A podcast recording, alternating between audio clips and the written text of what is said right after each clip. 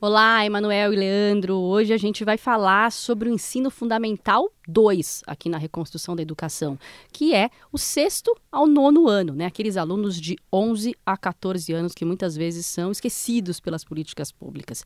E para conversar com a gente sobre isso, está aqui o Daniel Santos, que é coordenador do Laboratório de Estudos e Pesquisas em Economia Social, o LEPS, da Universidade de São Paulo, e autor do documentário Esquecidos, que fala justamente sobre esses pré-adolescentes e adolescentes. Né, Daniel, tudo bom? Tudo bom, Renata?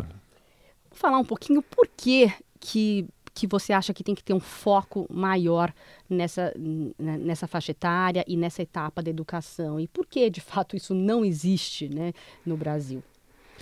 Bom, Renata, se a gente olhar os dados brasileiros para começo de conversa, é nessa etapa que a gente tem mais dificuldade, ou que começa uma dificuldade crônica de ter progresso. Né? A gente estabeleceu as metas do Todos pela Educação, né? que era uma meta de progresso educacional ano após ano para ser atingida em 2022. Nos anos iniciais a gente conseguiu mais ou menos cumprir essa meta. No Fundamental 2 a gente já não consegue, no médio pior ainda. Tá? E, e aí quando a gente vai ver os motivos, uh, em parte, é, todo mundo já foi adolescente, sabe que é uma fase muito desafiadora.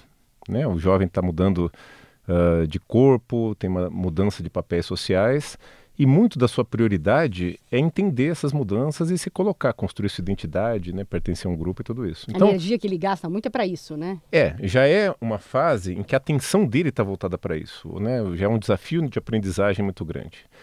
É, soma isso que ele começa a se questionar, questionar a si mesmo questionar o que ele aprende.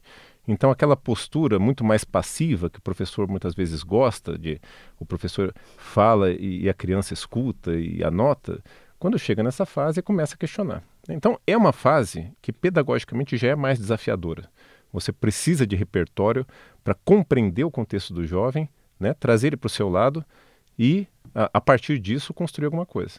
Né? Eu, eu costumo dizer que o, o, professor hoje em dia devia ser muito mais um parceiro desse desenvolvimento do jovem do que propriamente alguém que está lá para transmitir um conteúdo novo. Até porque hoje, com a internet, com as novas ferramentas, as barreiras para o acesso ao conhecimento estão cada vez menores. Por outro lado, a gente precisa cada vez mais de um adulto para acompanhar esse processo e ajudar a entender essas transições e abrir caminhos né? E o professor não tem, em geral, esse preparo para lidar especificamente com esse aluno. O que a gente acaba vendo que é muito triste é que um aluno que era muito feliz na escola no Fundamental 1 chega no Fundamental 2 e não quer, parece que não quer mais aprender, parece que não gosta mais daquilo. Isso fala muito no documentário de vocês, o Esquecidos, né? Que está no YouTube. Justamente, né? O, o, o, o professor, ele, é, nossa herança já é muito conteudista, né? Ele é uh, preparado para transmitir informações novas. O professor do Fundamental 2 é um professor licenciado, então ele já não tem a bagagem da pedagogia que trabalha as questões da psicologia do desenvolvimento dos estágios. Né? Ele vai lá para transmitir. Ele é focado em biologia, em português, em matemática. Né? Justamente. Né? Para tornar ainda mais complicada a situação, na sua licenciatura, quase sempre ele é preparado para tratar com o ensino médio, né? com jovens numa, numa etapa mais velha. Então, ele já não tem né, um repertório pedagógico para poder tratar dessa especificidade. Bom, então a gente já tem um caldo não muito bom. Aí vamos complicar mais ainda. O jovem nessa transição do, do Fundamental 1 para o Fundamental 2, muitas vezes tem que mudar de escola, e aí é o, o contexto social dele que muda. Ele deixa de ter um professor é, polivalente que acompanha todas as disciplinas dele, passa a ter vários especialistas, precisa se relacionar com muito mais adultos, já é um desafio maior e está, né, como eu falei para você, nessa fase de transição do corpo, dos papéis sociais, tudo isso. Então, é uma fase muito delicada. Sem um preparo pedagógico, fica ainda mais complicada. Aí vamos ver o lado do professor. O professor no Brasil é, é também um ator fragilizado. Como não tem repertório para manejar essa, essa faixa etária, ele tenta, com todas as forças, não ter que dar aula, especialmente para o sexto e para o sétimo, né? que são tidos como séries um pouco mais desafiadoras. Os professores também têm uma alta incidência de problema de saúde mental, de licença, né? Então, você já vai é, complicando cada vez mais a coisa. E aí vem a gestão mais ampla do ensino, né? Que o, o, o Fundamental 2 não é nem do Estado nem do município, né? No, no, nosso chamado pacto colaborativo, ele é dos dois. Mas na prática, muitas vezes o que é de todos não é de ninguém. Então, cê, o, o que se verifica é muito mais uma competição do Estado e do município para trazer os melhores professores e empurrar os piores alunos para o outro, do que propriamente uma colaboração. Então é, é, é uma fase meio esquecida mesmo. E, a, e, acaba que a gente tem resultados de aprendizagem muito ruins, né? Que vão diminuindo justamente. Se você comparar o resultado das crianças do quinto ano, depois com no, quando elas vão para o Fundamental 2, são resultados sempre é, mais baixos, né? de redes e mais baixos ainda no ensino médio. A gente vai nesse decrescente né, de aprendizagem. Mas é, isso que você falou é verdade. Eu acho que ainda pior é que é aí que começa o desencantamento profundo, né? A evasão começa a crescer, se você, nos questionários né, mais qualitativos, começa a perceber a falta de, de, de, sentimento de pertencimento com a escola, desengajamento. Então. Para de gostar da escola. Para de gostar da escola, exatamente. Que é, que é muito triste. E o que, que funciona? A gente tem resultados em alguns países que, que de fato mostram que como é bem feita uma educação para essa faixa etária? Consolidado, assim, se a gente for comparar, por exemplo, com a alfabetização, que tem muito mais pesquisa e resultado, ainda não.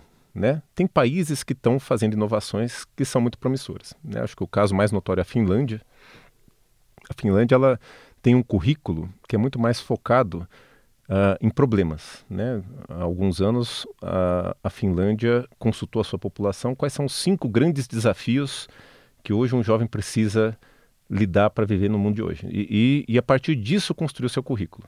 Então, a, a própria elaboração lá é, é, mais transversal visando isso. Né? E já tem uh, professores, né? lá eles conseguem recrutar professores, por exemplo, Uh, no topo da sua distribuição do Enem. Então, se você vai na Finlândia e pega o equivalente ao Enem deles lá atrás, quem, quem decidiu ser professor né, era, o, era o topo da tabela, o que significa que é um, uma profissão muito valorizada. As pessoas com muito preparo, muitas oportunidades, escolhem ser professor. No, na maioria dos países, é um desafio também.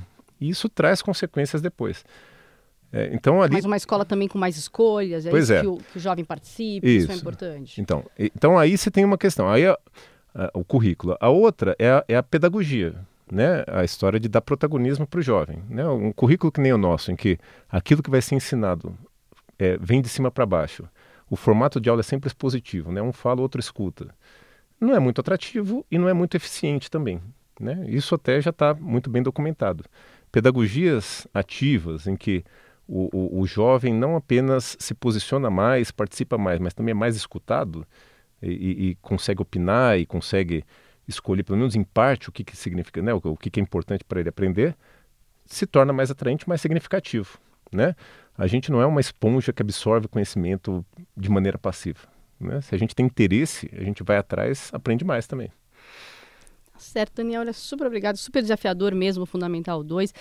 E hoje a gente encerra aqui, né, a nossa série aqui na Eldorado, aqui no fim de tarde, da reconstrução da educação. Mas segunda-feira tem um evento presencial do Estadão e também que vai ser transmitido online pela TV Estadão no Museu do Ipiranga, segunda-feira, a partir das nove e meia. Obrigada. Obrigado, Renata, e um abraço a todos que nos ouviram.